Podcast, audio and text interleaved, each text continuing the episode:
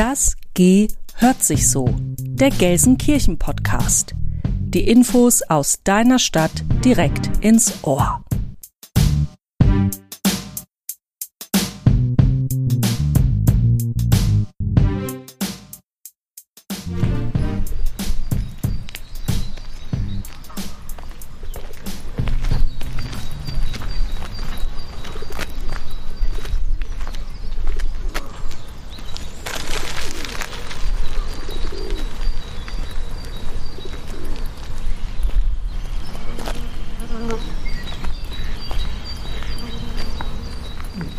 Das, Motto lautet ja im Prinzip, wie wollen wir morgen leben, arbeiten, äh, wohnen. Und die Region soll eigentlich zur grünsten Region werden. Mhm. Ja, von der Industrieregion zur grünsten Region Europas. Der Sommer liegt in der Luft. Blumen, Eis und Freibad. Riecht ihr das auch? Mhm. Ja, und passend zu dieser Jahreszeit kommt jetzt hier die neue Folge unseres Stadtpodcasts. Das gehört sich so als Soundtrack für die schönste Jahreszeit im Jahr auf und in eure Öhrchen. Mir gegenüber sitzt meine liebe Kollegin Katharina Fleißner. Und mir gegenüber sitzt Anne Bolzmann. Heute haben wir ein grünes Thema auf dem Tisch, das besonders für die Zukunft ganz essentiell ist.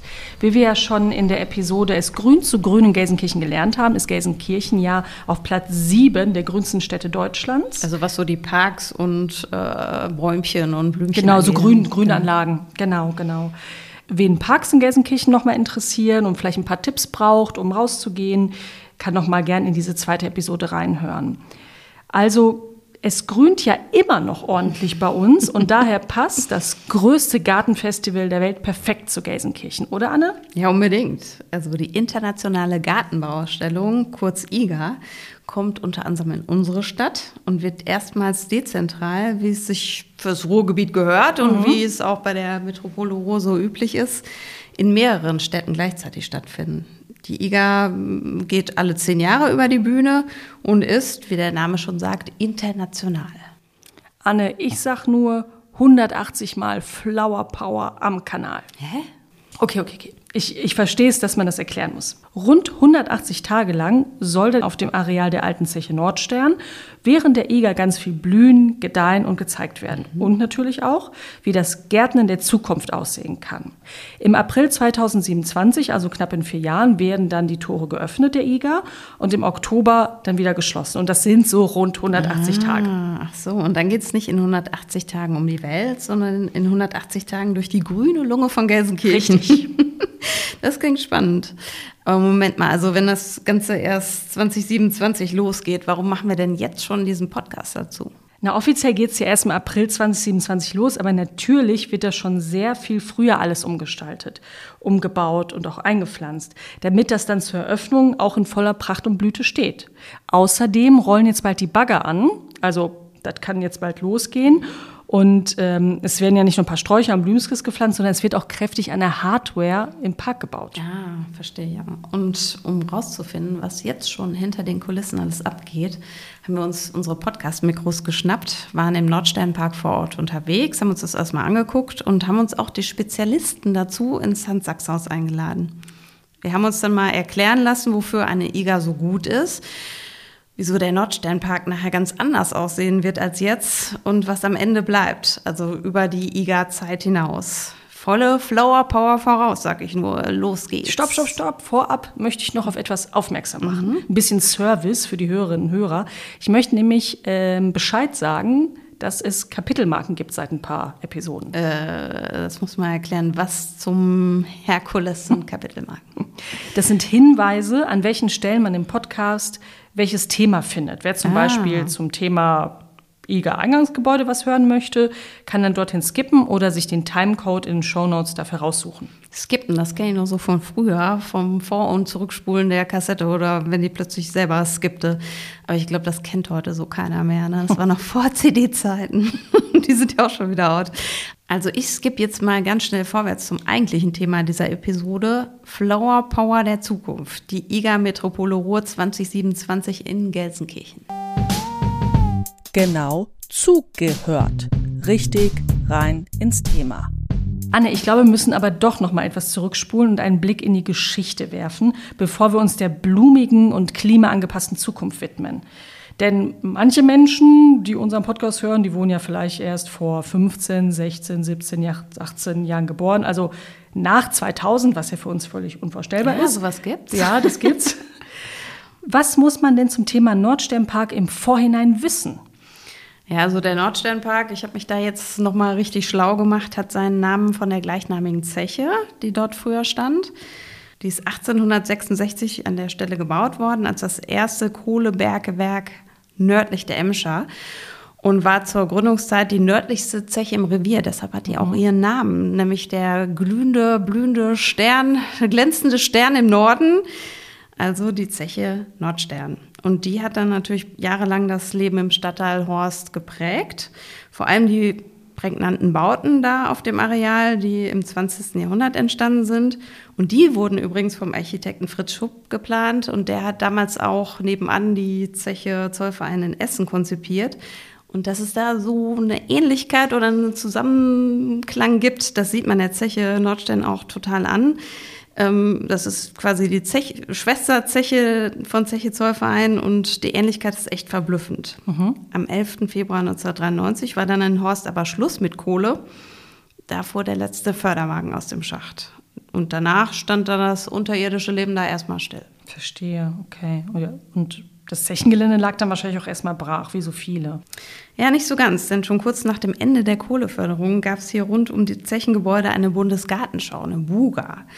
Und die wurde 1997 schon feierlich eröffnet.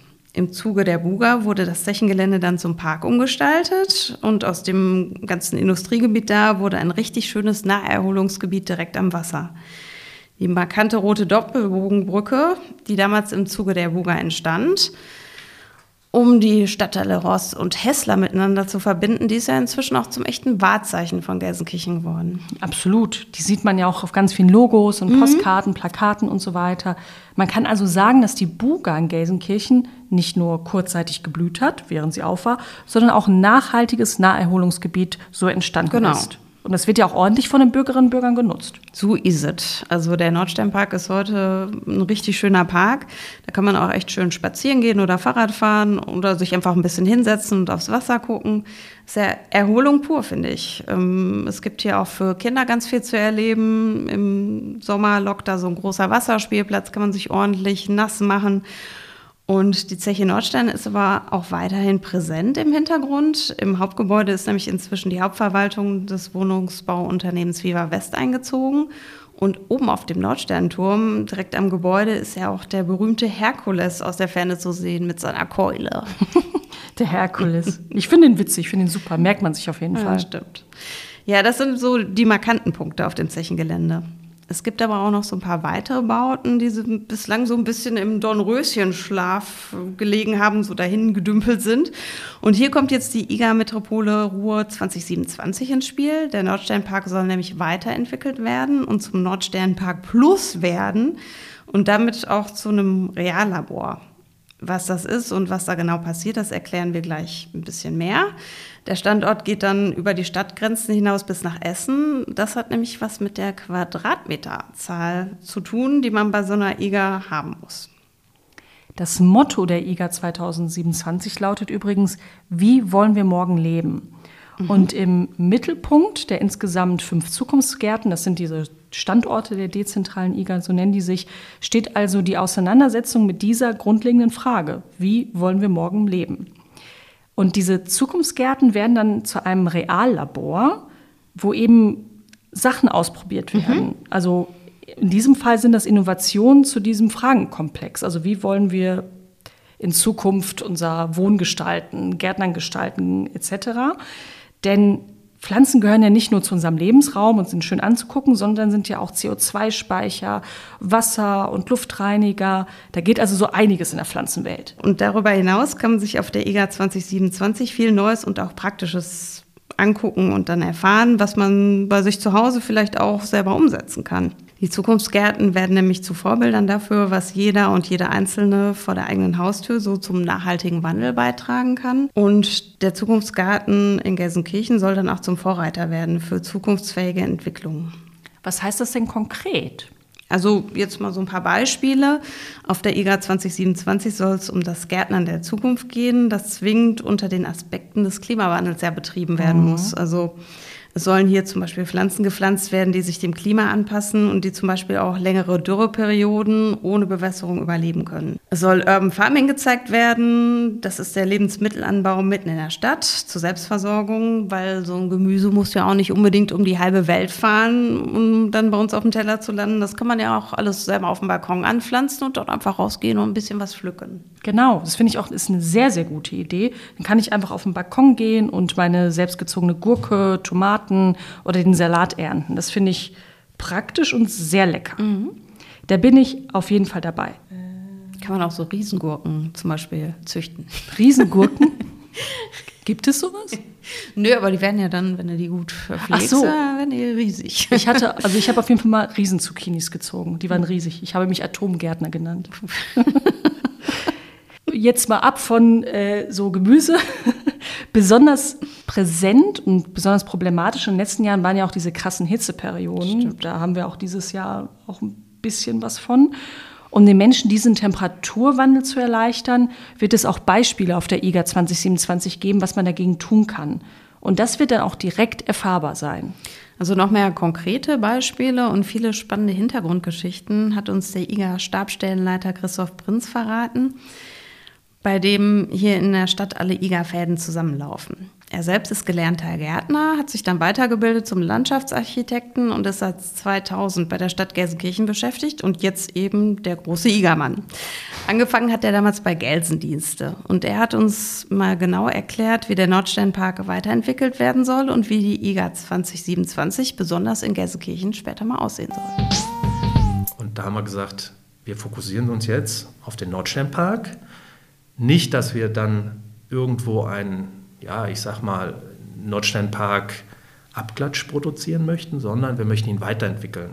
Das heißt, die, die Intention damals war, die Stadtteile Horst und Hessler über die Emscher, über den Rhein-Herne-Kanal mit den schönen Brücken zu verbinden. Also jeder kennt die Doppelbogenbrücke. Diese rote, ja, ne? Diese die rote. Das ist das, ist, ja. mhm. das ist das Symbol eigentlich des, mhm. des Nordsteinparks. Und da haben wir gesagt, Mensch, wir wollen den Inselgedanken weiterentwickeln und dann entwickeln wir uns einfach Richtung Stadtgrenze Essen und darüber hinaus. Ja, also das heißt, unser Nordsternpark Plus, so wie wir ihn bezeichnen, geht über unsere Stadtgrenze hinaus in den Essener Bereich hinein, ähm, weil wir müssen eine gewisse Mindesthektarzahl erreichen mit mhm. diesem Park. So, weil, okay. Ja, weil es, es müssen ja Gartenschauinhalte mhm. gezeigt werden. Und mhm um das nochmal wieder genauer zu beschreiben, es gibt von der Deutschen Bundesgartenschaugesellschaft, mhm. das sind also die, das die, die Vereinigungen, die eigentlich auch das Label der Bugas und IGAs mhm. vergibt hier in, in Deutschland, mhm. die haben natürlich Flächenansprüche. Mhm. Also ich sage mal so ganz grob, Rosen. Rosen mhm. werden immer gezeigt, Dahlien mhm. werden immer gezeigt, aber auch Wildstauden zum Beispiel. Spannend, ja. Und die brauchen eine gewisse Größe, also Fläche. Und jetzt wird es noch komplizierter mhm. und spannender, mhm. weil wir haben eine dezentrale IGA. Mhm. So was das heißt, wir haben mehrere Standorte, mehrere Bezahlstandorte. Und wir sind hier in mhm. Gelsenkirchen nicht nur mit. Wir haben zwar den Nordsternpark Plus, es gibt aber in mhm. Duisburg noch einen Standort, mhm. den Rheinpark. Und in Dortmund gibt es eben auch in Hochfeld auch noch einen Bezahlstandort und noch zwei Sonderstandorte. Das heißt, wir haben fünf äh, ja, ich sag mal, Standorte, mhm. wo die Besuchenden sich die IGA anschauen können. Und damit ist aber noch nicht alles getan. Das ist jetzt erst die erste Ebene. Wir sind nicht nur dezentral unterwegs, sondern wir haben auch noch ein Drei-Ebenen-Prinzip. Mhm. Das heißt, wir bewegen uns jetzt mit den Bezahlstandorten auf der ersten Ebene. Und dann kommt die zweite Ebene, unsere Gärten darunter. Und das hat man eben konzeptionell so gedacht, dass möglichst alle Kommunen der Metropole Ruhr mhm. mitmachen können. Das heißt, über Gelsenkirchen, Dortmund und Duisburg hinaus. Genauso ist das. Ah, also ja. wir, äh, es war der Plan in der Machbarkeitsstudie, dass äh, einfach die ganze Region mitgenommen werden soll. Mhm. Also das, das Motto lautet ja im Prinzip, wie wollen wir morgen leben, arbeiten, äh, wohnen. Und die Region soll eigentlich zur grünsten Region werden. Mhm. Ja, von der Industrieregion zur grünsten Region Europas. Das ist so der Wunsch gewesen. Und deshalb ist es eben sehr, sehr wichtig, dass man möglichst alle Kommunen mitnimmt. Und mhm. wir haben ungefähr 52, 53 Kommunen, mhm. ähm, die da mitmachen. Ja? Also in der zweiten Ebene. Und mhm. Aber mit ihren bereits vorhandenen Stadtgärten oder Parks, ne? Also die bauen jetzt nicht extra noch ja, ähm, tatsächlich sind es oftmals die vorhandenen Parks, die dann ertüchtigt mhm. werden, mhm. aber es gibt natürlich auch äh, Verbindungselemente, Wegeverbindungen zum Beispiel, Grünzüge, die man da neu zwischen diesen vorhandenen Grünanlagen eben generiert, um einfach auch ja, die, die Verbindungsmöglichkeiten einfach besser zu gestalten. Also es soll natürlich auch ein Mehrwert herauskommen. Klar. Das ist ganz wichtig. Also das eigentlich in den ersten zwei Ebenen auf jeden Fall. Aber der Vollständigkeit möchte ich noch ja, eigentlich ergänzen, dass es noch eine dritte Ebene mhm. gibt. Und das ist das, die Ebene, ja, meine, mein Garten, meine Gärten. Mhm. Ähm, da da geht es darum, dass die Bürgerinnen und Bürger sich präsentieren, mhm. mal ihre, ihre Dinge vorstellen. Also, wenn also jemand, so ein privater Garten zum Beispiel? The theoretisch könnte man sagen, ja, es gibt ja so diese, dieser, jährlich immer dieser Tag der offenen Gartenpforte, ja. ja wo mhm. jeder also, der meint, er hätte einen super mhm, Garten, genau. sich anmelden kann, kann sagen, so, liebe Leute, ich, ich, ich, ich mache hier Kaffee und Kuchen, kommt vorbei, ich zeige mhm. euch mal, was für ein schönes mhm. Fleckchen Erde ich hier habe. Und das kann man natürlich mit einspeisen. Natürlich sind auch Vereine gefordert, also ob das die Kleingärtner ja. sind. Klassiker. Imkerverein, Klassiker. Ne? Ja. Also, dass, dass man die oder. Man macht ja auch das Ruhrgebiet aus. Ne? Also, das wäre, genau. also ist ja auch wichtig, dass man die mitnimmt. Genau, wir müssen, wir müssen die Menschen mitnehmen, weil ja. nur dann kriege ich ja eine erfolgreiche äh, Gartenausstellung hin. Mhm. Ja, also, mhm. Es muss eine Akzeptanz da sein mhm. bei der mhm. Bevölkerung. Mhm. Und äh, deshalb ist dieses Drei-Ebenen-Prinzip eigentlich auch ganz schön, weil man dann wirklich auf allen Ebenen ja, alle Menschen mitnehmen kann. Wenn wir jetzt ähm, nochmal äh, zum, zum Thema kommen. Wie wollen wir morgen leben, der IGA 2027? Also die Frage verstehe ich, okay, wie wollen wir morgen leben? Was ist die Antwort der IGA oder wo kann man Antworten finden und in welcher Form? Ja, Klar, es, es, ist ein großer Oberbegriff mhm. äh, und wir müssen natürlich schauen, ähm, ich greife mal ein Thema raus, mhm. Klimafolgenanpassung mhm. wird uns jedes Jahr immer wieder aufs Neue äh, bewusst gemacht. Mhm. Wir haben lange Trockenperioden. Mhm. Wir haben aber auch Regenereignisse, die sehr heftig kommen mhm. und dann sehr, sehr viel Wasser bringen. Und äh, das ist zum Beispiel ein Thema, da müssen wir alle mit umgehen.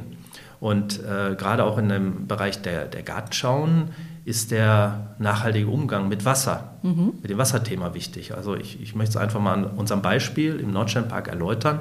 Wir haben zum Beispiel einen Parkplatz, den Parkplatz am Amphitheater. Jeder mhm. kennt den wahrscheinlich. Mhm. Wenn man da drauf fährt, denkt man, jo, ist ein Parkplatz, aber ja. mehr und nicht. Ja. Ne? Da ist ja. nicht viel, ein paar Hecken, keine Bäume, das war's. Mhm. Warum ist das so? Der Parkplatz wurde auch zur Buga in 97 genauso hergestellt. Mhm.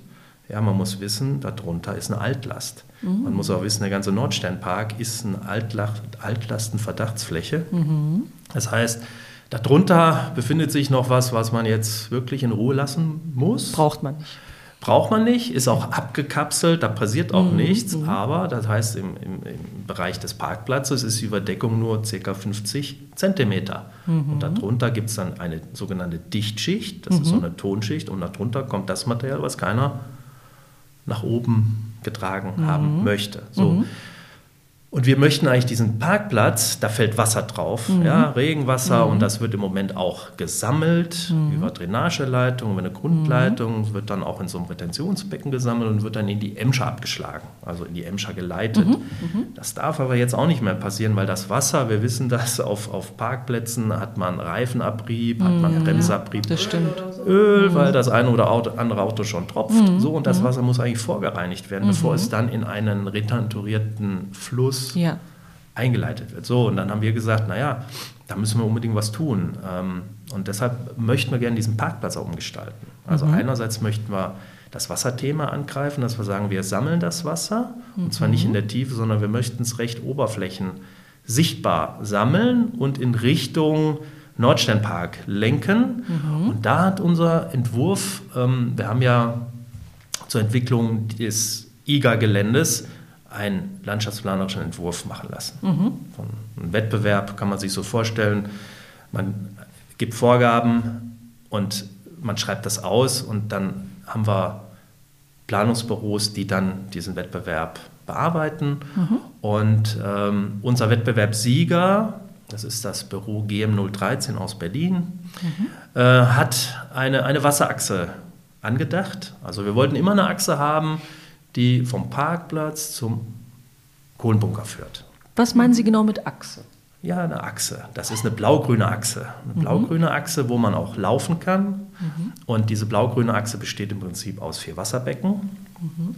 Und in diesen Wasserbecken haben wir natürlich Vegetation, also eine, eine, eine adäquate Vegetation, die mit verschiedenen Wasserständen mhm. klarkommt. Also auch bis, ich sage mal einfach, Seerosen zum Beispiel, also untergetauchte Vegetationsform. Und ähm, wir möchten gerne, dass das Wasser vom Parkplatz dann in diese mhm. Becken geleitet wird mhm. und in diesen Becken wird das Wasser dann auch gereinigt. Mhm. Also durch die Pflanzen dann? Durch, durch, durch die Pflanzen, durch das, wow. durch das Bodensubstrat ja. auch. Ja. Also das läuft durch, ja. wird aber dann auch wieder, wenn es im Bereich des Kohlenbunkers angekommen ist, wieder zurückgepumpt über mhm. eine Technik, sodass man einen gewissen Kreislauf hat. Das heißt, das Wasser ist immer in Bewegung. Cool. So, und dann kriegen wir dann irgendwann auch sauberes Wasser hin, mhm. wo wir dann auch sagen können, okay, das Wasser ist dann in den Becken und hat natürlich auch dann äh, ja, so einen Aspekt, dass, dass man den Menschen eben auch diese Vegetationsform dort zeigen kann, weil die ist im Moment im Nordsternpark, mhm. wenn man mhm. sich so ein bisschen auskennt, da gibt es eigentlich sowas überhaupt nicht mhm. tatsächlich. Also das ist, ist nochmal eine Anreicherung nicht nur für das Gartenschaugelände, aber auch darüber hinaus. Also das bleibt dann auch. Es bleibt, ja. es bleibt und wir haben dann eigentlich auch äh, einen Umgang mit dem Wasser gezeigt. Also wir wissen mhm. natürlich auch, wenn es lange nicht regnet, wird der Wasserstand natürlich mhm. sinken. Ja, ja, klar. So, das ist natürlich auch ein Problem, wenn es sechs Wochen nicht regnet mhm. und die Verdunstung äh, ne, durch, durch das Wetter mhm. stattfindet, aber auch durch die Pflanzen. Die Pflanzen, mhm. die nehmen ja auch Wasser auf Klar. und verdunsten es. Das heißt, wir können natürlich nicht zulassen, dass das total trocken fällt. Mhm. Das heißt, wir müssen dann irgendwann mal vielleicht sogar mit Trinkwasser nochmal nachsteuern. Mhm. Das soll aber nur in außergewöhnlich seltenen Fällen passieren. Jetzt haben wir natürlich viel so in so großen Dimensionen gedacht, ne? Aber ähm, mich würde interessieren, was kann denn so ein Besucher oder Besucherin mitnehmen von der IGA? Ich glaube, nicht jeder kann sich so ein Becken dann in den Garten bauen. Ja. ähm, aber was gibt es für Sachen, die man vielleicht auch zu Hause ganz einfach nachmachen kann oder wo man jetzt die IGA dann quasi als Inspirationsquelle nehmen kann. Also was ist auch so die Idee dahinter? Ne? Also mhm. wer soll da auch hinkommen, was soll man mitnehmen? Genau.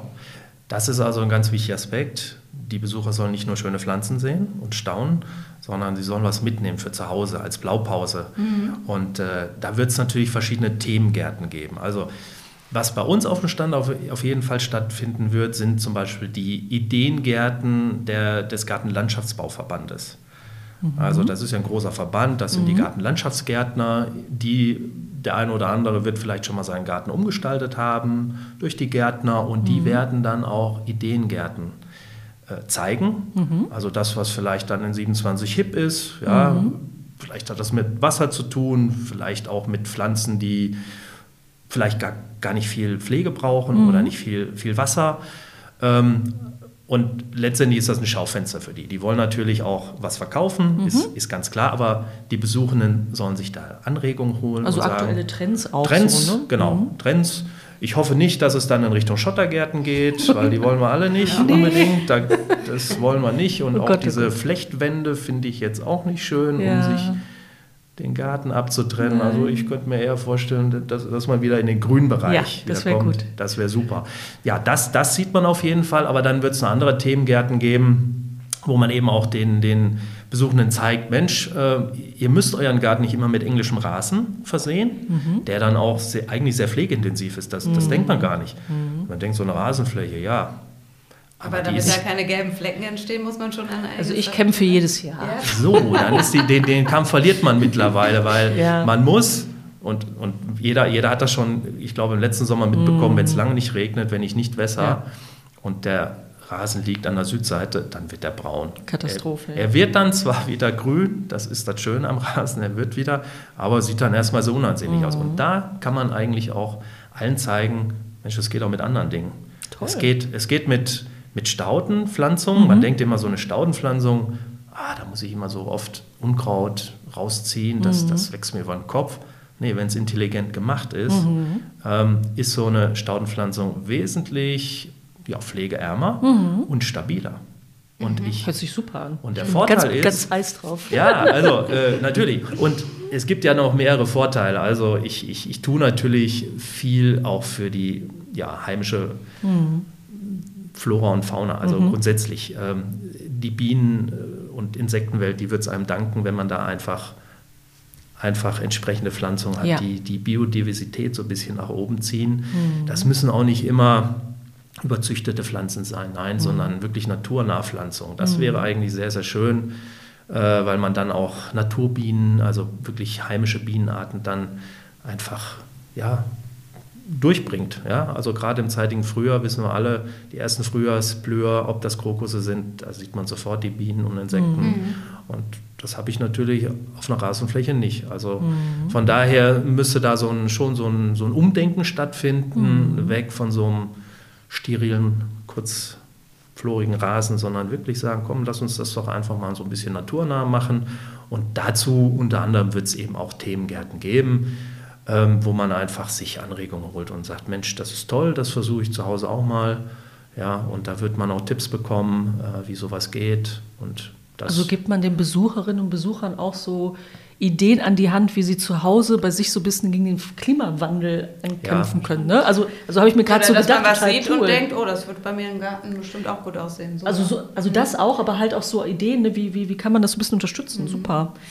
Welche Rolle hat denn die Stadt Gelsenkirchen bei der IGA? Also es würde mich so interessieren, so ein bisschen die Strukturen und warum, oder wir fangen erstmal dabei an. Also die Stadt Gelsenkirchen, welche Aufgabe hat die bei der IGA 2027? Genau, um es ganz einfach zu erklären, wir bauen das, was dauerhaft Bestand haben soll. Also mhm. Infrastrukturen wie Wege, Plätze, mhm. wie auch den Kohlenbunker mhm. tüchtigen. Und mhm. das ist nicht das einzige Hochbauprojekt, sondern wir wollen auch noch im Bereich des Amphitheaters ein mhm. neues Eingangs- und Verwaltungsgebäude bauen. Mhm.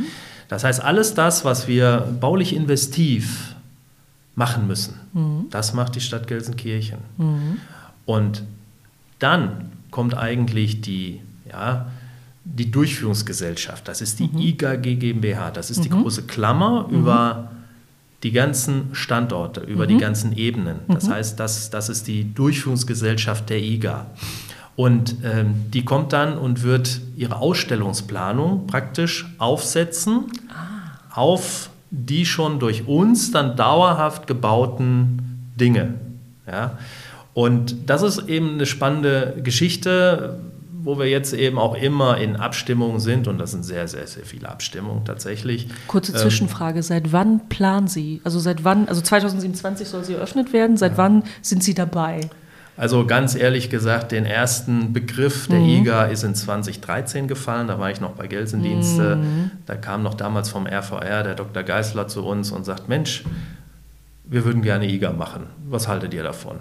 Wow. Gesagt, also vor zehn Jahren das erste Mal so gehört. Ja, Krass. Ja, es ist sehr ambitioniert, weil man denkt, bis 27 ist noch lange hin. Nein, mhm. ist es eben nicht, weil mhm. wir tatsächlich mit unseren baulich investiven Dingen irgendwie so in 2025 fertig sein müssen. Weil ich hatte ja mhm. gesagt, die Durchführungsgesellschaft wird dann ja. praktisch ihre grünen Elemente draufsetzen. Die sollen das, ja auch alle blühen dann 2027. Genau. Kann man ne? nicht erst drei Monate genau. vorher machen, ja klar. Ja.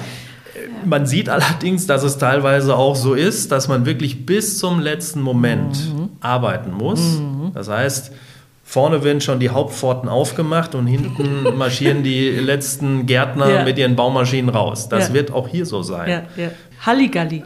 Halligalli ja, auf der Baustelle. Die sich auch untereinander abstimmen, damit nicht alle das gleiche pflanzen zum Beispiel. Das passiert natürlich also auch. Stell dir vor, du ja, gehst sicher. rein und alles die gleiche Staude. Ja klar, es ist riesig. Da müssen so viele Akteure miteinander, ja Wahnsinn. Das ist, ist, ist dann nochmal richtig, in der Hochphase wird das nochmal richtig stressig werden. Mhm.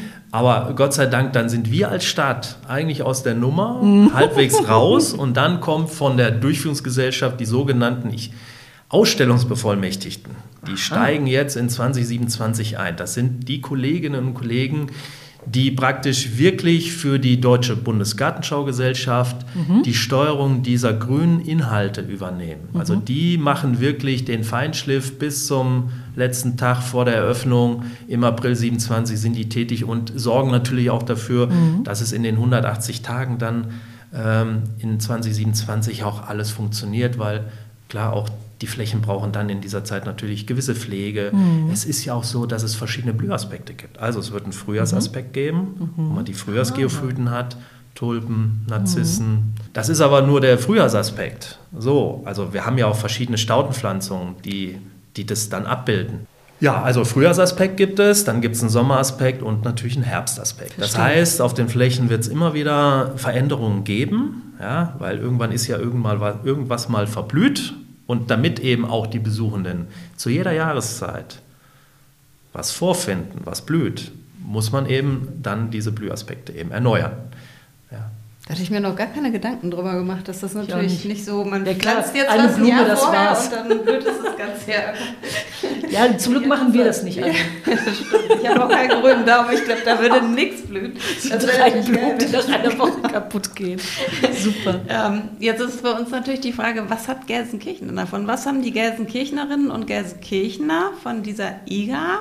Aber was hat man nachher bleibend, ähm, was einen dann auch erfreuen kann? Ja, da gibt es also viele Aspekte. Also ich, ich, nenne mal einen, einen wesentlichen Aspekt, der, der diesen Park weiterentwickelt. Wir haben zum Beispiel dieses Wendebecken. Das mhm. wird wahrscheinlich gar nicht jeder kennen, weil das ist noch sehr stark eingegrünt. Zugewuchert Man auch, ne? Ist zugewuchert, also, ja. genau. Ähm, der, der, der, Nachteil ist, die, die Spundwände sind kaputt. Mhm. Das heißt, es, es konnte damals nicht hergerichtet werden und da haben wir jetzt die Chance gesehen, ja Mensch, äh, so ein Wendebecken, das ist toll, da können mhm. wir die Menschen mal relativ gefahrlos ans Wasser bekommen. Mhm. Also das Wassererlebnis mhm. dort äh, darstellen, weil in Gelsenkirchen außer dem Kraft-Bismarck-Gelände, wo man Hafen hat, mhm. aber da darf man ja auch nicht schwimmen, mhm. schwimmen die meisten ja einfach im Kanal. Mhm. Das, das sieht ist man ja gefährlich wegen des Schiffverkehrs. Ja, sehr gefährlich, ist auch eigentlich nicht rechtens, dass dort mhm. geschwommen wird, aber natürlich macht es jeder, weil jeder will bei 30 Grad mhm. natürlich sich abkühlen. So, mhm. dann haben wir gesagt, Mensch, wir müssen zusehen, dass wir dieses Wendebecken ertüchtigen, dass wir das auch der Bevölkerung nicht nur während der IGA ähm, präsentieren, sondern auch nach der IGA dort ein, ich sag mal, ein Hotspot entsteht, wo man wirklich auch das Wasser erleben kann in Gelsenkirchen. Und ja, da haben wir vorgesehen, dass dort auch ein Café entsteht, ähm, dass wir die Menschen einfach dort ans Wasser bekommen, eine Aufenthaltsqualität schaffen, dadurch, dass man auch ans Ufer gelangen kann. Ja, also es wird einen Uferbereich geben, wo man wirklich auch, ich sag mal, über eine Freitreppe auch einfach sich mal so ans Wasser setzen kann, vielleicht die Füße im, im Wasser baumeln lassen kann. Wir wollen auch einen sogenannten Schwimmsteg mhm. bauen. Das heißt, das ist ein Steg, der schwimmt auf dem Wasser, der ist mit dem so. Boden verbunden, mhm. also mit dem mhm mit, dem, mit der Teich- oder, oder Hafensohle über, mhm. über Gewichte und er kann dann auch die Wellenbewegung ausgleichen. Ah, mhm. Weil durch den Rhein-Herne-Kanal haben wir ja so ein bisschen ne, Wellenbewegung und äh, da können die Menschen dann eben auch mal richtig aufs Wasser draufgehen. Ohne nass zu werden. Ohne nass zu werden. Und ich glaube, an heißen Tagen wird dieser Steg wahrscheinlich wegen Überfüllung gesperrt werden müssen. Also da bin ich mal gespannt. Also gibt es eine neue Bucht in das, Gelsenkirchen. Ja. Aber genau. das ist dann auch sowas, was nachher auch noch bleibt. Das bleibt. Dann, selbst wenn alles verblüht ist, ist der Steg noch da. Genau. Und zusätzlich, flankierend im Bereich des Wendebeckens wird es noch einen Spielbereich geben. Mhm. Ähm, Thema ist Stollen. Ah. Ja, ein Stollenspielplatz, wo man eben anhand von thematischen äh, ja, Ein Einrichtungen eben als Kind oder als Jugendlicher einfach so in diese Welt der Stollen mitgenommen mhm. wird. Und, äh, also es gibt einen ganz neuen Aufenthaltsbereich so. Genau. Ne? Der genau. ist ja total neu. Der ist total neu. Ja. Den gibt es da nicht. Und das mhm. ist eben dieser Mehrwert, den wir dort ja. generieren äh, an dieser Stelle. Und mhm. es wird auch noch einen kleinen Freizeitsportbereich geben. Das ah, heißt, ja. wir sprechen eigentlich alle Altersgruppen an. Jetzt ist natürlich eine große Frage noch, Wer finanziert das alles? Also Jo. Genau, woher, woher kommt die Kohle? Das ist eine gute Frage. Ja, wir haben, ja, es gibt im Moment, äh, sind wir mit zwei äh, Förderzugängen unterwegs. Es gibt eine sogenannte Festbetragsförderung. Die ist uns in 2018 zugesprochen worden vom damaligen Umweltministerium noch. Hat sich ja gewandelt. Also die, der, der, der Bereich, der uns betreut, ist jetzt ins Landwirtschaftsministerium übergewechselt. Und von dort haben wir eine Fördersumme, ja, gute 8 Millionen für die Freianlagen. Das hört sich jetzt erstmal viel an, aber ist tatsächlich zu wenig. Ähm, es ist zu wenig deshalb auch, weil wir jetzt äh, auch mit den Baupreissteigerungen zu kämpfen haben. Ja, Ja. Also das, das konnte auch keiner vorhersehen. Ja, die geopolitische Lage ist uns wirklich zur falschen Zeit dazwischen gekommen. Ja, und da sind wir jetzt natürlich dabei, so ein bisschen die, den Entwurf, den uns äh, GM013 gegeben hat, so ein bisschen abzuspecken. Also wir haben uns von einigen Teilbaumaßnahmen verabschieden müssen, um einfach Kosten zu sparen. Das, das ist einfach so. Ja, wenn man nicht mehr Geld hat, muss man versuchen, mit dem Geld auszukommen. Das ist uns auch klar. Denn der Punkt ist, da, wenn wir das nicht alles über Fördermittel abbilden, belastet es den Haushalt der Stadt. Klar. Ne? Also einen gewissen Eigenanteil ist ja sowieso notwendig. Bei jeder Fördermaßnahme ist uns ja auch klar. Aber wir sind im Moment natürlich schon ein bisschen drüber und ähm, das ist natürlich so, wir wollen da natürlich ja, den eigenen Haushalt nicht, nicht überfrachten. Es darf aber auch nicht dazu führen, dass wir so weit abspecken, dass es auf einmal keine EGA mehr wird. Der zweite Fördermittelzugang, von dem Christoph Prinz sprach, ist für den Kohlenbunker, die Bandbrücke und die Kohlenmischanlage auf 6 Millionen festgelegt. Dieser Betrag ist auch fest und kann so nicht erhöht werden. Da stehen die Kollegen natürlich wirklich vor einer sehr großen Herausforderung, mit dem Geld sehr genau zu wirtschaften, da der Betrag vor den ganzen Preissteigerungen festgelegt wurde.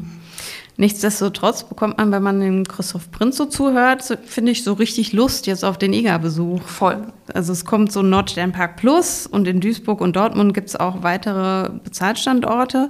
Und dann gibt es noch zwei Sonderstandorte Emscherland, zum Beispiel mit so einem Weinberg und vielen anderen Attraktionen. Und in Bergkamen-Lünen geht es ums Thema Tal und Berg. Und beide sind auch kostenlos anzugucken und zu besuchen. Genau, und es gibt ja nicht nur die dezentrale IGA, sondern es gibt ja auch noch diese zweite Ebene, unsere Gärten in der ganzen Metropole Ruhr. Und die dritte Ebene ist dann Mein Garten, wo wir selbst als Normalos mitmachen können. Also ein ganz tolles Drei-Ebenen-Modell. Aber wann gehen denn jetzt die Baumaßnahmen los? Das erklärt uns Christoph Prinz natürlich auch. Wir werden mit dem Ausbau erst nach der Euro beginnen, also auch erst im Herbst 24. Damit nicht die ganzen auswärtigen Touristen kommen und man hat dann einfach nur eine Riesenbaustelle, da wo eigentlich grün sein sollte. Genau, ja, weil ja da auch die Übertragungen stattfinden und am Nordsternplatz ist ja auch nochmal so ein, so, ein, so ein Blaze für die, für die Fußballfans. Natürlich werden wir aber schon hoffentlich mit unseren Baumaßnahmen begonnen haben, also mit den Außenanlagen, ganz klar. Das heißt, wir haben da schon eine gewisse Baustelleneinrichtungsfläche, die im Bereich des Parkplatzes äh, sein wird, irgendwo oder Zufahrt Waldstraße. Das heißt, äh, wir queren eigentlich auch die, diese schöne Achse, die von der Doppelbogenbrücke in Richtung Nordsternpark führt. Da müssen wir natürlich schon schauen, dass da die Besucherströme dann nicht mit der Baustelle in Berührung kommen. Und ganz zu Anfangs haben Sie auch mal gefragt, Mensch, macht ihr die ganze Insel zu, wenn gebaut wird? Ja. Ja, wir werden sie zumachen müssen.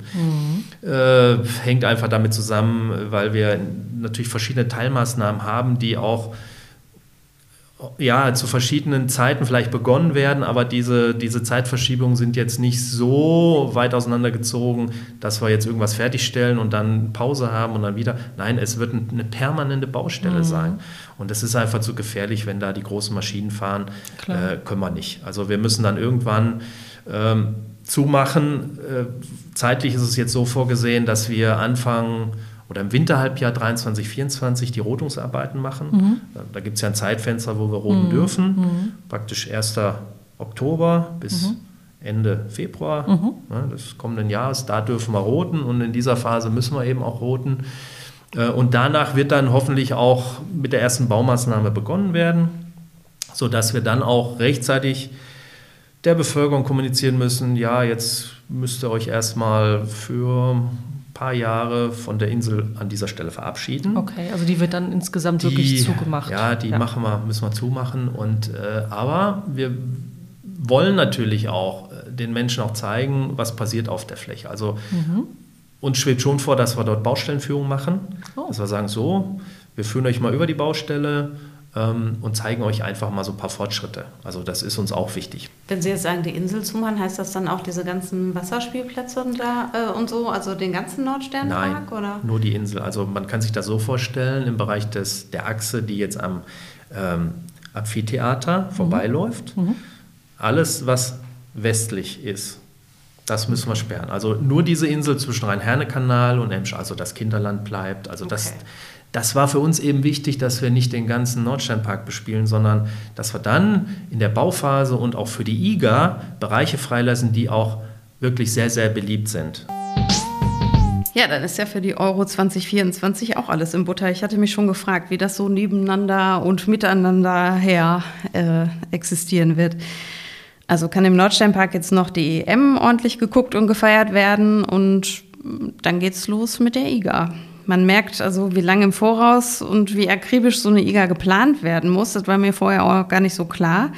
Christoph Prinz hat das ja an verschiedenen Stellen angesprochen und auch bei den Pflanzen muss man dran denken. Und deshalb kommen wir jetzt zu unserem Behördenwort des Monats. Das Be Be Behördenwort des Monats. Wir machen heute einen kurzen Abstecher in den Bereich Wetter, Klima und Pflanzen. Also diesmal ist es kein klassisches Behördenwort, aber uns ist es halt aufgefallen, weil hier in der Verwaltung im Bereich der IGA dieser Begriff so nebenbei benutzt wurde, als ob jeder wüsste, was damit gemeint ist. Es geht also heute um das Wort Vegetationsperiode. Ja, ich glaube, so eine ungefähre Vorstellung hat man vielleicht, was das sein könnte. Aber, aber warum man so auf die Vegetationsperiode bei der IGA achten muss, das wird sicherlich nicht jeder so aus dem Stegreif aus dem Hut zaubern können. Also wir auf jeden Fall nicht. Vegetationsperiode oder auch Vegetationszeit ist der Zeitraum des Jahres, in der die klimatischen Gegebenheiten Pflanzenwachstum zulassen. Also die Temperatur ist gut, Sonneneinstrahlung passt und der Regen ist auch wunderbar. Und das ermöglicht den Pflanzen in diesem Zeitraum zu tun, was sie tun sollen, nämlich wachsen, sich entfalten. Im Gegensatz dazu steht die Vegetationsruhe, da sind die Umstände so, dass die Pflanzen ruhen und nicht weiter wachsen. Das ist so ein bisschen wie der Winterschlaf bei Tieren oder freitags ab 13 Uhr in der Verwaltung. ja. Dieser rhythmische Wechsel bildet dann den Vegetationszyklus. Ja, und wer so eine Gartenausstellung plant und jetzt nicht nur wie wir so ein paar Blümchen pflanzen würde, die nach einer Woche oder bei mir, glaube ich, schon viel eher verblühen, der muss diesen Vegetationszyklus natürlich im Blick haben. Also beispielsweise muss man wissen, wann man die ersten Blumen einpflanzt, damit sie im April blühen, wenn es mit der IGA losgeht und die feierliche Eröffnung ist. Und welche Pflanzen parallel gepflanzt werden, die dann blühen, wenn die ersten Blumen schon verblüht sind. Also und so weiter und so weiter. Es soll ja 180 Tage lang hübsch sein und man soll ja auch was zu gucken haben und nicht nur so ein paar verdörrte Stängel nachher. Genau, und es gibt ja auch manche Pflanzen, die man ein oder vielleicht zwei Vegetationsperioden früher einpflanzen muss, damit sie dann in der passenden Vegetationsperiode blühen. Da muss man also wirklich an eine Menge denken. Ist eine Wissenschaft für sich, glaube ich. so, ne? Absolut. Ja. Gut, dass wir da die Profis haben. Da können wir uns auf die wunderbare Pflanzenpracht richtig freuen. Genau, wir lehnen uns zurück und lassen einfach mal blühen. Also ich finde es fast schade, dass wir jetzt noch so ein bisschen mehr als 1300 Mal schlafen müssen, bis die internationale Gartenschau ihre Pforten öffnet. Ich finde, es könnte gleich morgen losgehen.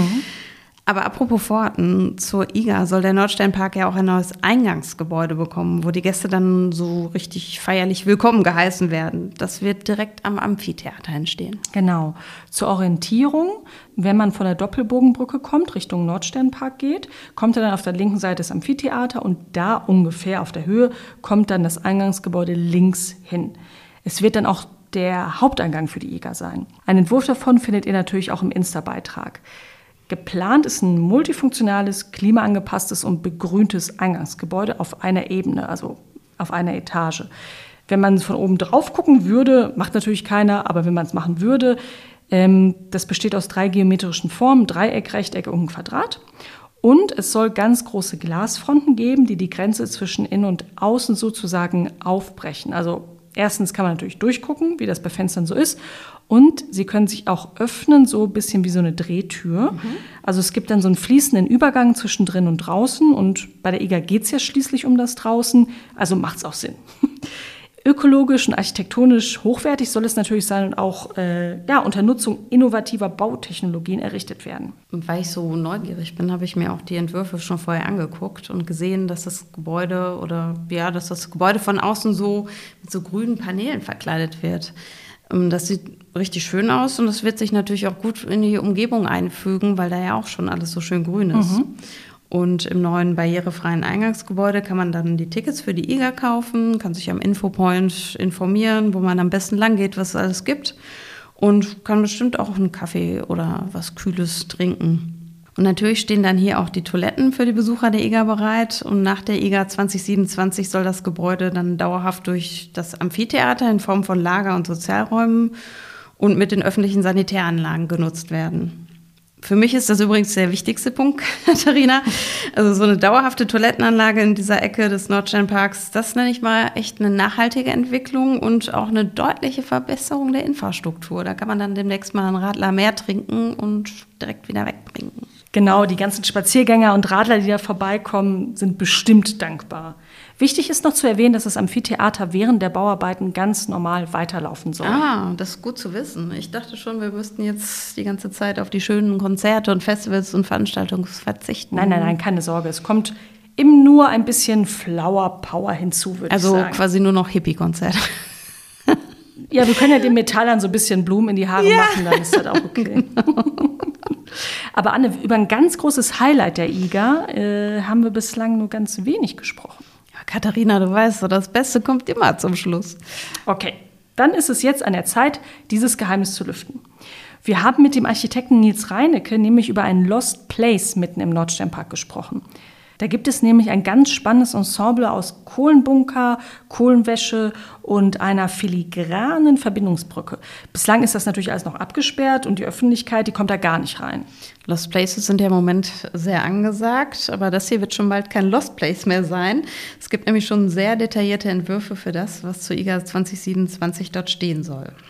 Falls ihr auch neugierig seid, haben wir den Link zu den Entwürfen natürlich in Shownotes hinterlegt. Wenn ihr die aufruft, könnt ihr dann mit äh, uns und Nils Reinecke zusammen so ein bisschen auf innerliche Kopfkinoreise gehen.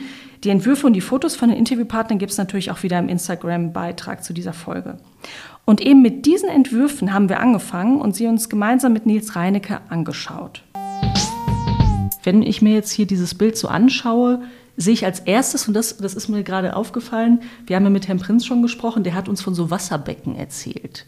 Sind das hier diese Wasserbecken? Genau, die befinden sich im Prinzip in der Sichtachse vom Parkplatz des Amphitheaters mhm. auf ähm, die Front des Kohlenbunkers, die mhm. offengelegte Front mit der Glasfassade, die Sie dort sehen. Mhm. Also sprich, ähm, wenn Sie irgendwann auf den Parkplatz drauffahren, mhm. als Besucher der IGA oder des äh, Nordsternparks, dann werden Sie bis zur ähm, Glasfassade des Kohlenbunkers äh, sehen können. Das wird dann im Optimalfall noch durch Licht inszeniert. Mhm. Und dann wird das bestimmt irgendwann mal richtig schön aussehen. Das heißt dann, also das sind, äh, wenn man auf den Kohlebunker drauf guckt, sind davor diese Wasserbecken angelegt. Mhm. Genau. Ähm, da, dann sehe ich da ganz viele Wasserpflanzen schon drin, die Leute fahren hier rum. Wenn wir jetzt zum Kohlebunker gehen, dann sind da so ein paar Treppchen und was das erste, was ich hier sehen kann, ist, ich sag mal, eine Terrasse mit Tischen, da sitzen Leute dran. Was ist denn das? Ja, das ist die ähm, Idee des äh, Architekten, mhm. die ähm, auch dazu ein Grund mit äh, dafür gewesen ist, dass wahrscheinlich das auch der ähm, Siegerentwurf geworden ist. Mhm. Ähm, andere äh, Architekturbüros haben zum Beispiel äh, vier Seiten der Fassade durch Glas freigelegt. Mhm. Das ähm, erscheint aber nicht unbedingt notwendig, weil wir ja natürlich auch die ähm, Substanz oder die Struktur irgendwie erhalten wollen. Also, also sprich, die Architekten Schupp und Kämmer. Ähm, das Ganze soll nach wie vor ähm, sichtbar sein, die Architektur der beiden Herren. Mhm. Und im Moment ist es noch komplett Backstein, muss man, glaube ich, dazu sagen. Ne? Also es ist rundherum wie so ein Kubus aus Backstein. Korrekt. Mhm. Und daraus soll eine Glasfront werden. Okay. Mhm. Die eine, die wir da sehen in dem Entwurf. Genau. Mehr soll es nicht sein, ja.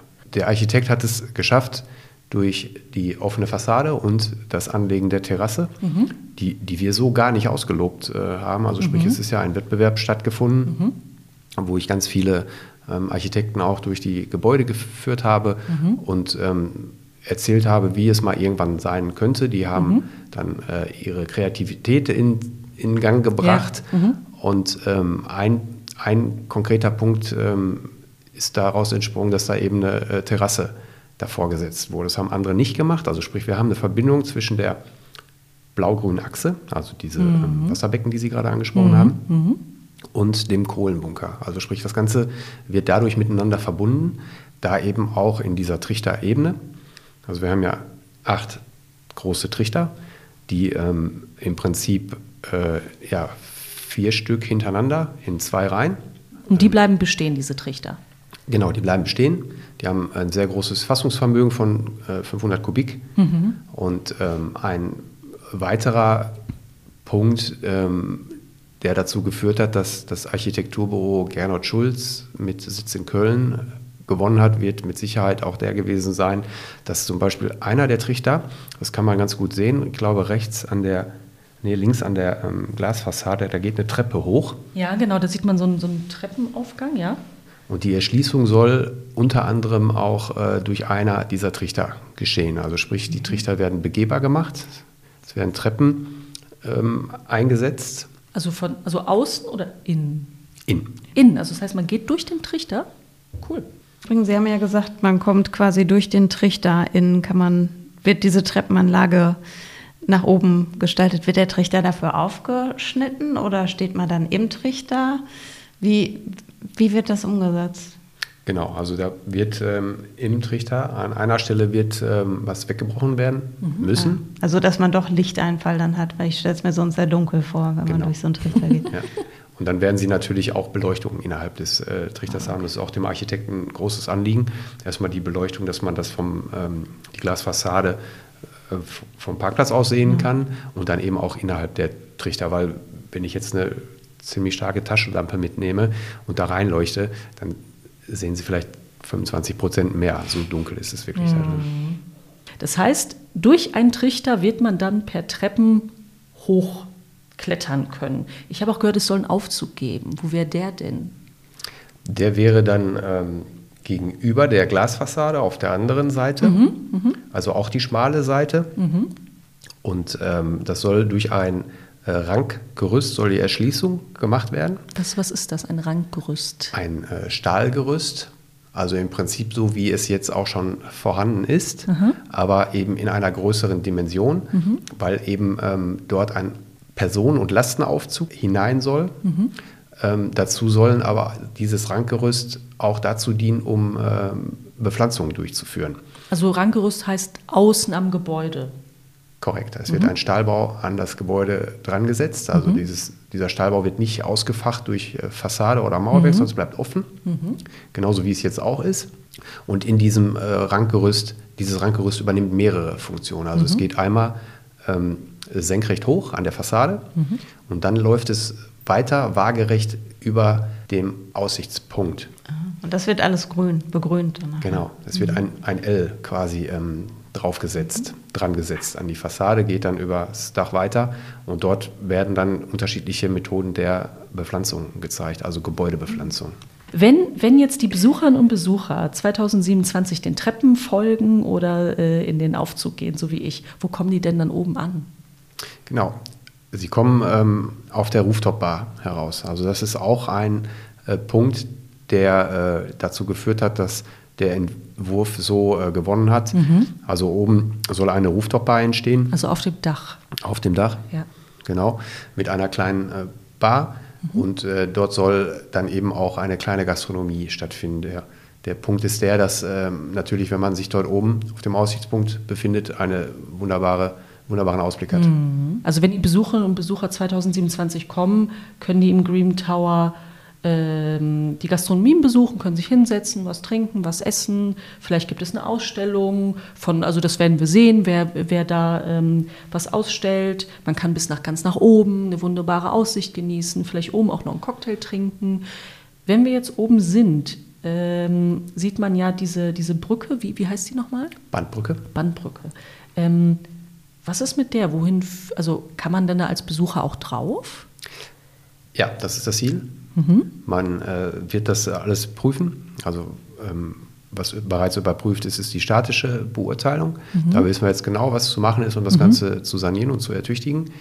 Aber der ähm, Architekt möchte gerne alle vier Seiten freilegen, so wie wir es in dem Entwurf äh, sehen. Also sprich, sie gehen über die ähm, Emscher und können natürlich sehr, sehr weit äh, in die eine als auch in die andere Richtung gucken. Und das ist ähm, auch schon äh, ganz gut vorstellbar im jetzigen Zustand, also im Urzustand, weil es eben auch Öffnungen gibt, rechts und links.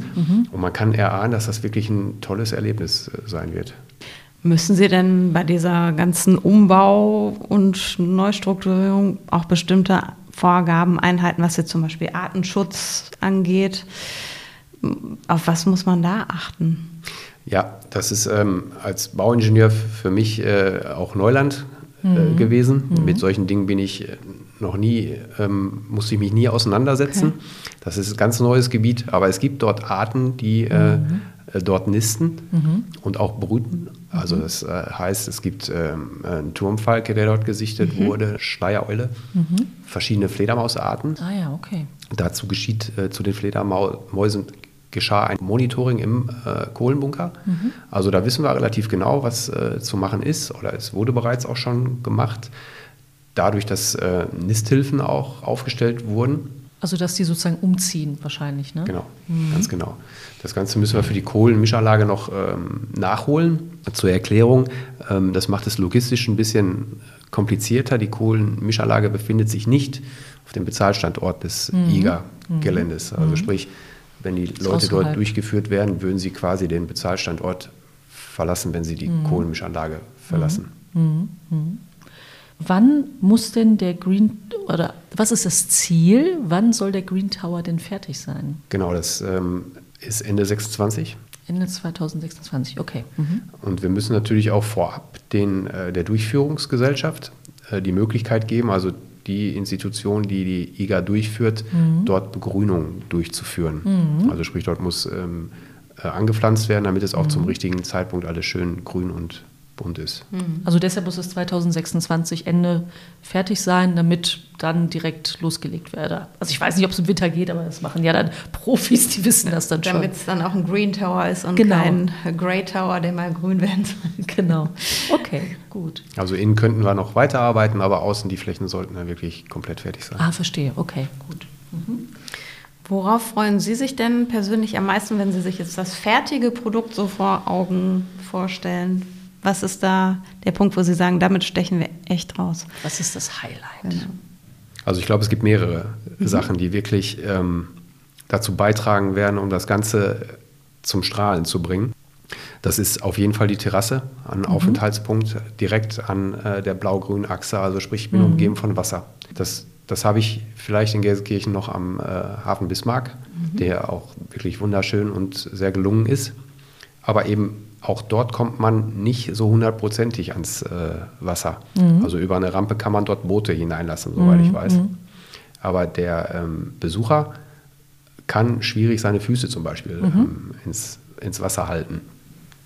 Das, das sehen wir hier in dem Entwurf, dass es dort an der Stelle möglich sein wird. Da sind so Treppenstufen, wo man an diese Wasserbecken kommt, sich da auch so hinsetzen kann. Genau, also ein, ein Aufenthaltsort mit äh, hoher Verweilqualität.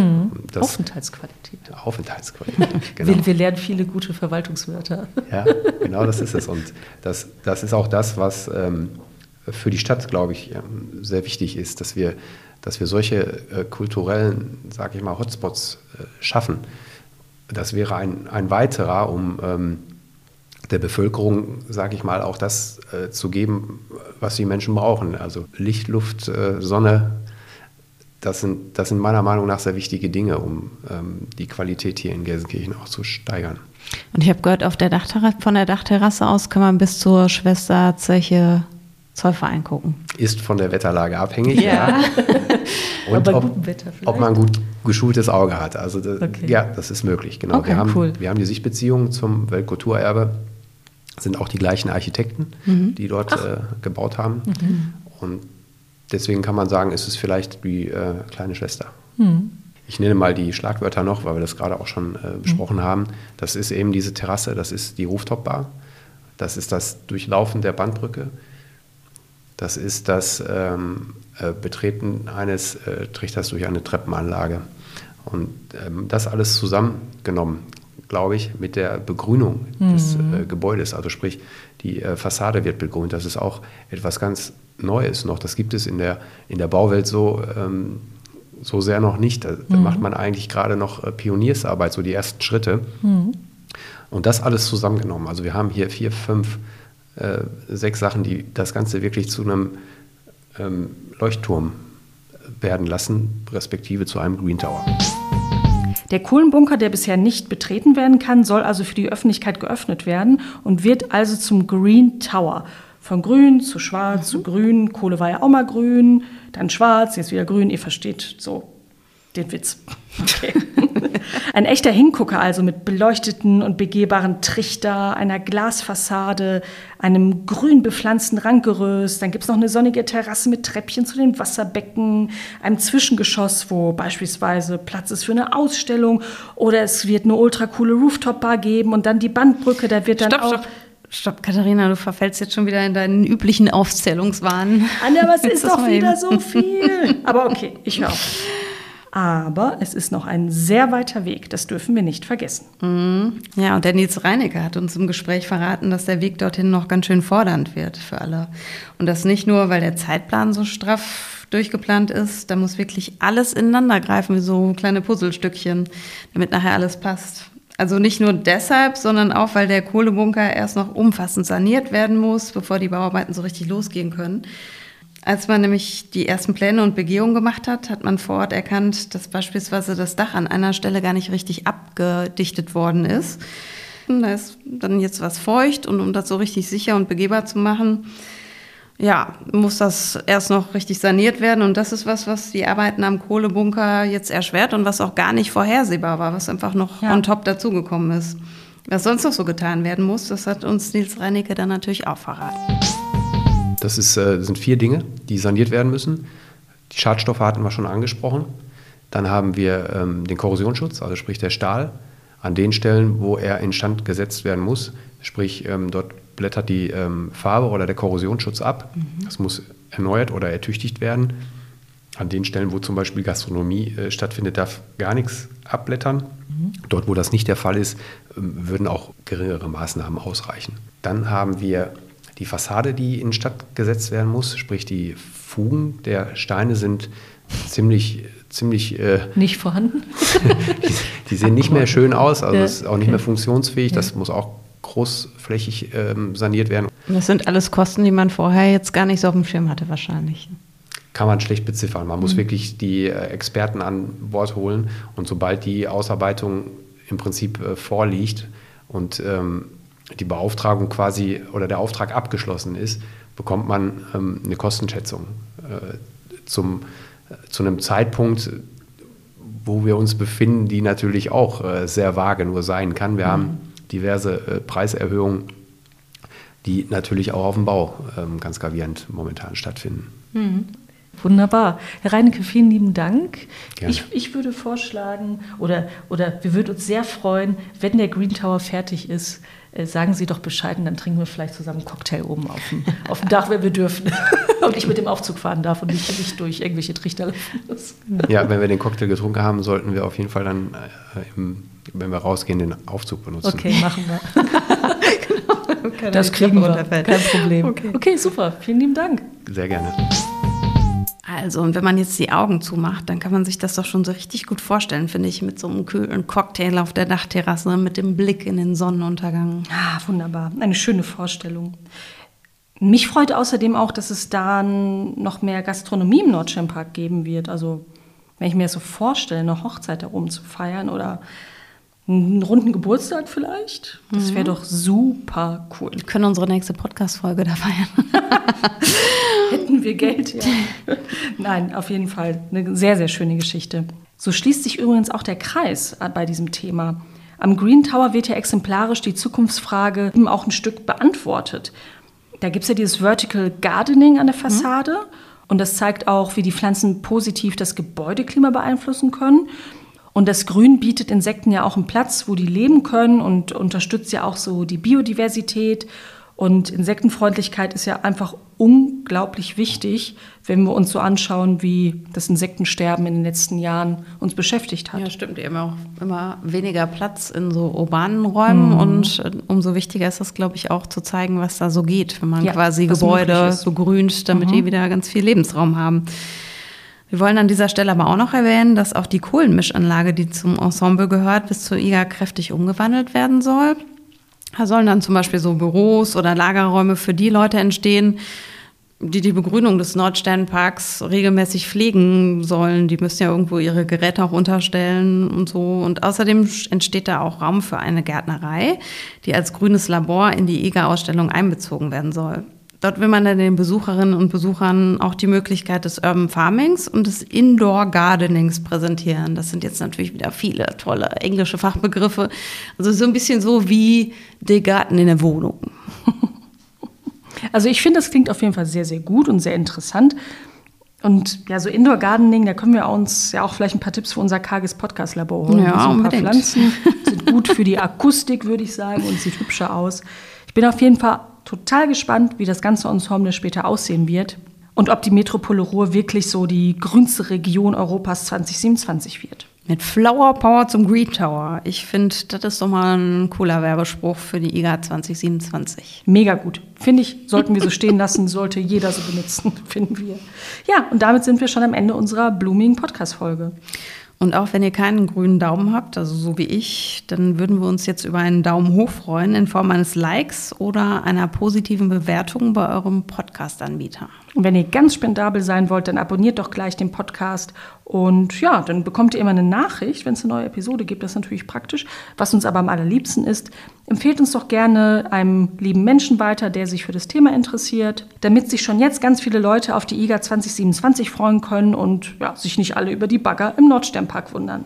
Ja, noch mehr Info zum Thema IGA Ruhr 2027 und welche spannenden Projekte die beteiligten Nachbarstädte so planen, das äh, verlinken wir euch in den Show Notes. Auf den Internetseiten www.gelsenkirchen.de gibt es übrigens nicht nur ganz viel und die ständig aktualisierten Neuigkeiten über die IGA-Planung zu lesen, sondern auch immer die neuesten Nachrichten und Themen aus dieser Stadt surft doch mal bei uns vorbei und wir freuen uns natürlich auch immer über Feedback oder über neue Ideen oder wenn ihr mal ein ganz ausgefallenes oder ein ganz stinknormales Behördenwort des Monats für uns habt, dann schickt uns einfach eine E-Mail an podcast.gelsenkirchen.de. Darüber freuen wir uns nämlich auch. Und jetzt sind wir wirklich richtig am Ende, zumindest dieser Folge. Wir sagen Tschüss, bis zum nächsten Mal. Lasst euch vom Sommer inspirieren, denn das gehört sich so. Tschüss. Tschüss. Das G hört sich so. Der Gelsenkirchen Podcast. Die Infos aus deiner Stadt direkt ins Ohr.